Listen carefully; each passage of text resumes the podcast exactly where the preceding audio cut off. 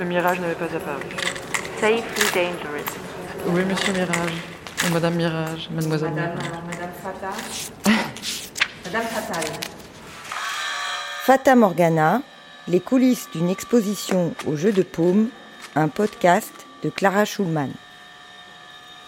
Pour moi, nulle œuvre d'art ne vaut ce petit carré fait de l'herbe diaprée à perte de vue de la vie. Cette phrase d'André Breton ouvre son long poème Fata Morgana, écrit en 1940, juste avant de quitter la France. Mirage, mystère, promesse, présage, empreinte, souvenir, l'exposition Fata Morgana, à perte de vue de la vie, ouvrira ses portes au printemps 2022 au Jeu de Paume. D'ici là, six épisodes vous proposent de suivre une partie des artistes qui y sont associés. Comment elle ou il travaillent, se projettent, se racontent. Alors, Épisode 4 Sortir de la boîte. On dit que le musée est une boîte blanche, que la salle de théâtre ou de spectacle est une boîte noire. On sait que la grande histoire que se raconte l'art du XXe siècle consiste à se demander comment en sortir, comment pousser les murs, comment éviter pour un ou une artiste d'être simplement rangé dans l'une de ces boîtes. L'enjeu se redouble forcément lorsque l'on est une femme. Cet épisode rassemble la parole de deux artistes. Lenio Caclea est danseuse et chorégraphe. Nous revenons ensemble sur deux pièces, Ballade, pensée pour la boîte noire, et une pièce de plein air, Analphabète. L'une et l'autre interrogent les académismes et proposent de les regarder de loin. Béatrice Balcou pratique la sculpture, l'installation et la performance. La boîte blanche du musée la pousse quant à elle à s'intéresser aux œuvres des autres et à les sortir de leur boîte, lors de cérémonies qui rejouent le soin et les gestes avec lesquels le musée entoure les œuvres d'art. Les pratiques diffèrent, mais l'une et l'autre seraient sans doute d'accord pour dire que les corps, nos corps, de regardeuses ou d'artistes, engagés dans l'instant présent, sont les meilleurs outils pour éviter les étiquettes et les raccourcis. Respirer ensemble et laisser le vent souffler. On, danse surtout quand on produit des spectacles, ce qu'on appelle du live, des performances. Euh, une grande partie du travail se concentre sur l'intensité du moment, donc vraiment la durée de la performance. Et euh, en, construisant, en préparant une performance, en l'écrivant, en la répétant, c'est important de se dire qu'il euh, y a la réception du moment, et euh, celle-là peut être euh, plutôt euh, sèche ou plutôt pleine de sentiments ou d'interrogations, mais il y a aussi la manière dont une pièce vit, vit dans les vies des gens qui ont pu y assister au moment de sa, représentation et que ça peut nous procurer, si ce n'est pas du plaisir, mais en tout cas des pensées, des réflexions ou tout simplement des sensations des jours, des heures ou des mois après. J'espère, en tout cas, je souhaite que, que, que le spectacle ouvre des questions avec lesquelles on peut travailler euh, euh, une fois sorti du théâtre, de la salle. Enfin, tout ça pour dire que quand même le moment où je, où je danse, c'est un moment euh, qui très régulièrement passe incroyablement vite. En tout cas pour moi. enfin, j'ai j'ai- j'ai vu mes pièces de manière très technique et organisationnelle. Euh, j'ai regardé euh, récemment euh, un documentaire sur la vie des astronautes. C'est absolument incomparable avec la danse. Néanmoins, la vie dans les stations, dans dans l'espace, c'est une vie très très technique où en fait on a un protocole des tâches à effectuer euh, enfin, tous les jours avec 8 heures de sommeil, 8 heures de- d'entraînement et 8 heures d'ingénierie ou autre chose, des expérimentations scientifiques, comment ils appellent, ils appellent ça. Et c'est vrai que moi, de l'intérieur, la manière dont je prépare mes performances ou je les danse a un côté extrêmement technique. Pense beaucoup à Balade, évidemment, enfin spontanément, parce que c'est elle qui nous avait réunis au CND à l'origine aussi de ce projet euh, Fata Morgana. Et simplement, euh, voilà, c'est une pièce dans laquelle tu t'exposes euh, toi, on va dire un peu plus peut-être particulièrement que d'habitude, dans la mesure où il y a un texte euh, qui est écrit à la première personne du singulier, qui raconte des éléments euh, biographiques euh, précis liés à voilà, tes années de formation comme danseuse en Grèce. Et donc je me disais, est-ce que comment est-ce qu'une pièce comme celle-là, elle, elle, elle avance dans le temps avec toi? C'est aussi une question très intéressante. Déjà, comment, euh, comment on continue à danser nos pièces tout en vieillissant ou, en changeant d'âge? Aussi, comment on arrive à s'identifier artistiquement avec des propos qu'on a tenus il y a quelques années, alors qu'en tant qu'artiste, on évolue et notre perception de ce qui est urgent à raconter ou euh, la manière dont on a été sensible et on l'est plus euh, à des choses. Personnellement, je n'ai pas peur de vieillir. En tout cas, je n'ai pas peur de vieillir en tant que ni en tant qu'interprète ni en tant qu'artiste, mais j'ai peur que mes, pièces vieillissent ou vieillissent dans le sens où euh, je me demande comment le, par exemple, comment le discours euh, féministe qui fait le cœur de Ballade, parce que dans Ballade, j'essaie de décortiquer toutes les forces d'un système académique euh, ou celui de la compagnie ou celui du marché, comment cela assujettit le corps féminin et quelles sont les forces à la fois d'opposition, de résistance, euh, les échecs et les, et les victoires qu'on peut, qu'on peut avoir en danse. donc je me demande comment donc ce pièce qui est une pièce située, comment on pourra la voir, entendre son, tu vas entendre ce, récit euh, quelques années plus tard. Balade, pour moi, euh, était le résultat de la nécessité que j'éprouvais de, de, dire qu'en fait, euh, ce n'est plus possible qu'on fasse des pièces sans, sans dire d'où elles viennent.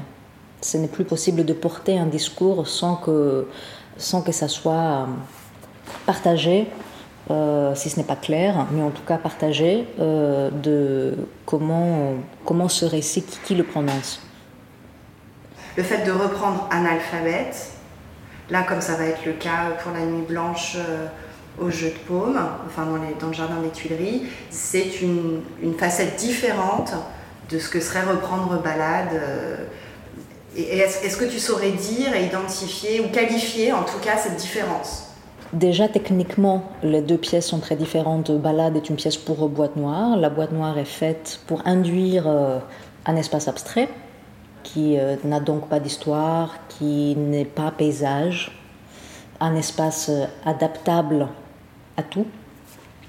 Et donc c'est tout le contraire avec euh, un alphabet et avec, avec les pièces qu'on appelle l'insitu, et plus précisément donc un alphabet qui est une pièce pour, pour un paysage. Euh, et, effectivement, un alphabet, dès le départ, il a été conçu comme une pièce. Donc, in situ, la première fois qu'il a été présenté, c'était dans l'île cycladique euh, grecque qui s'appelle Anafi, qui est une, une, île très verticale et très aride, qui donnait donc la, possibilité d'avoir plusieurs perspectives sur l'île, sur les différents endroits euh, que composait le paysage que le regard pouvait rencontrer.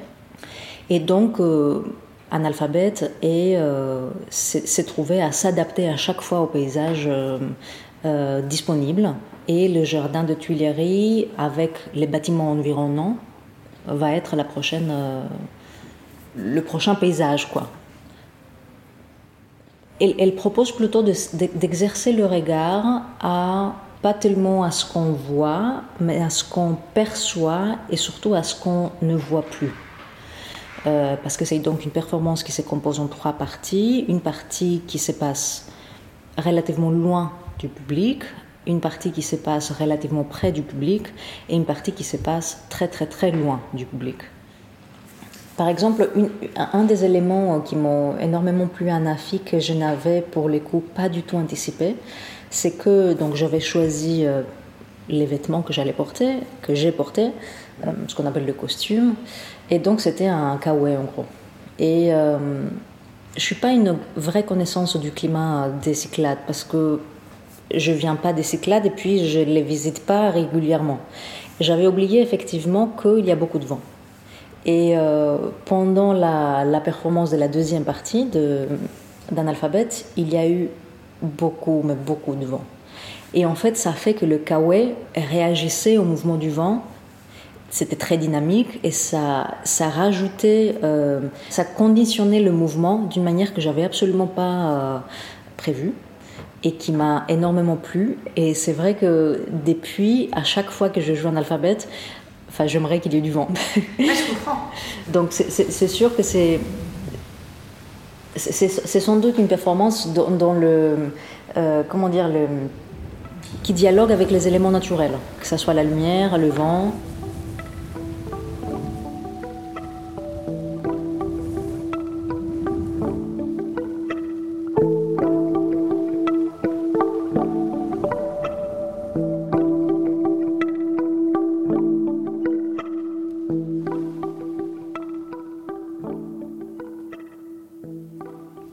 Artichokes by Bianca Stone.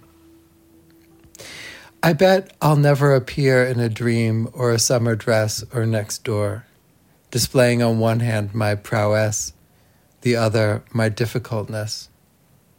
I bet there'll be just enough pain to keep me alive, long enough for the moon to be mine, just as the sea is of women, the cockle, the star, and the movements of the earth, just as the whale, stuck in its baleen grin, climbs up out of the depths and moves to its hidden spawning grounds.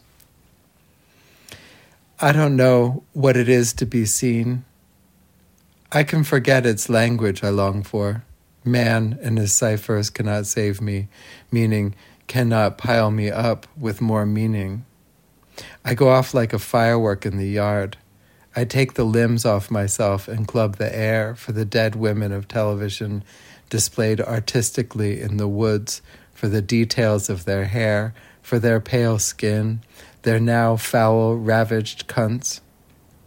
Do you have to be thus to be avenged? I don't know. I've seen the last of it and ache to be saved. There are wildfires switching course to worry about. I take my daughter to the lake and watch her feel the tiny waves a seagull lifts a sandwich right from my hands. I take out my tired breast, and of having felt like a small event for so long, like an artichoke, scraped away with the front teeth, one scale at a time, worked down to the meaty heart, but with the ultimate disappointment of meager flesh, of being thus. I bet I will live again. I bet I will appear in full gear, the armor of ugly, indefinite livability, the real body alive or in decay. I'll appear like a thundering. I'll save myself, and you, and you.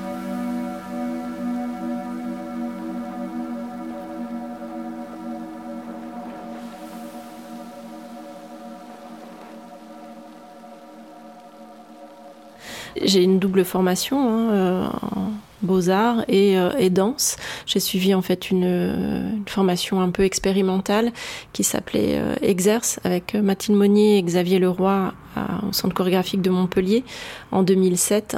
Et après ça, j'ai un peu travaillé en tant que danseuse, mais pas, pas très longtemps, deux ans. Mais de toute manière, les arts vivants ont toujours influencé mon travail puisque hum, J'étais ouvreuse dans les théâtres, donc tous les soirs je voyais un spectacle et évidemment ça a influencé mon travail. Donc ça a toujours été présent en fait, cette présence du corps, du, danseur, du comédien ou de l'interprète. Parce que oui, c'est ça. Quand il y a une contrainte, généralement, plus la contrainte est forte, et plus l'œuvre euh, est forte. Je réagis en fait comme une sorte de, de défense. J'essaye de, de me défendre. Et je pense que depuis que je pratique les arts martiaux, cette défense aussi est, inspirée par la manière de se défendre euh, dans les arts martiaux. C'est-à-dire? J'utilise la force de l'adversaire pour, euh, pour me défendre, donc je, je renverse la situation. C'est un peu ça. Je crois.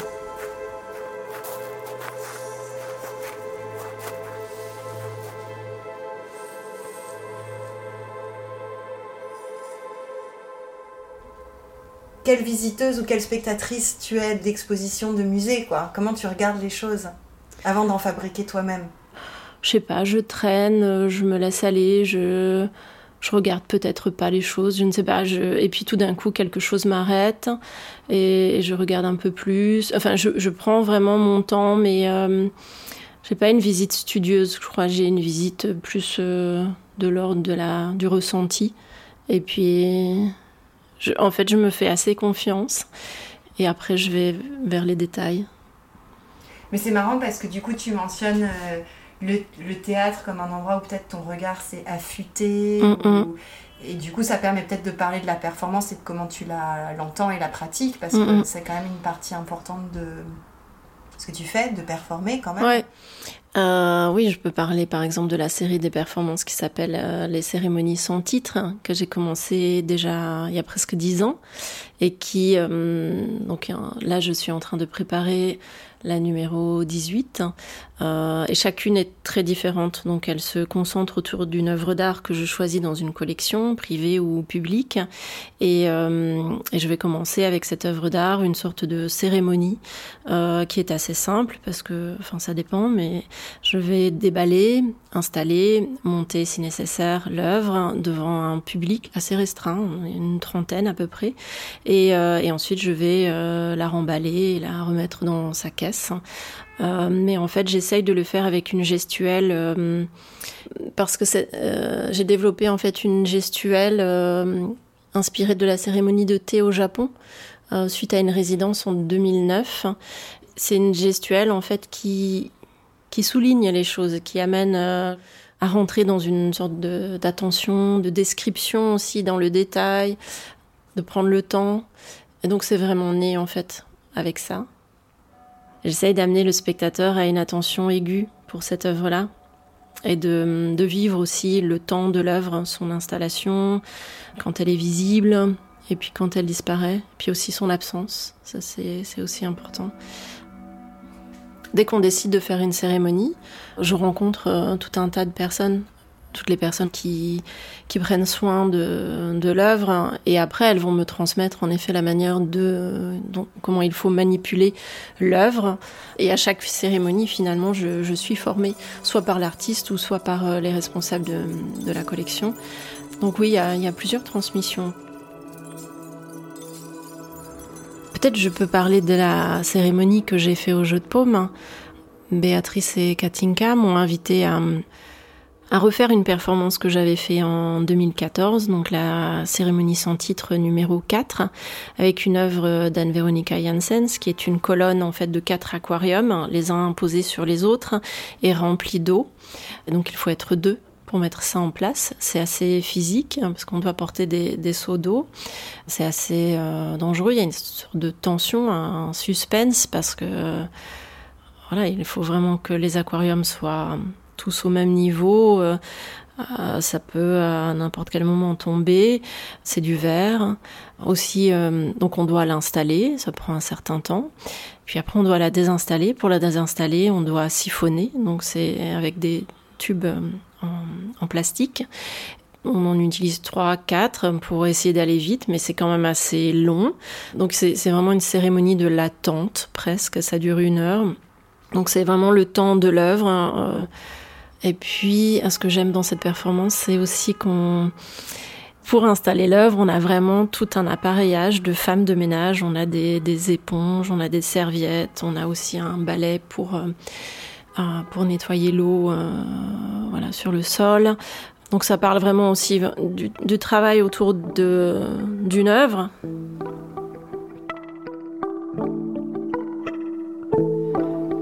Ça reste une performance quand même, donc c'est du vivant. Donc il peut y avoir des ratages. Parfois les ratages euh, ne sont pas perceptibles par le public. Parfois aussi un ratage peut être perçu comme, euh, comme un événement euh, tout à fait positif finalement dans la performance. En fait c'est toujours une aventure.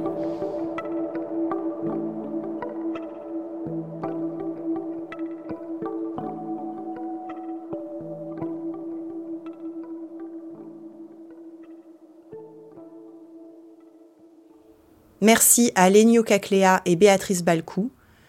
Merci à Jason Dodge pour sa lecture du poème de Bianca Stone. Merci à Ferdinand Arthur pour le montage et le mixage de cet épisode.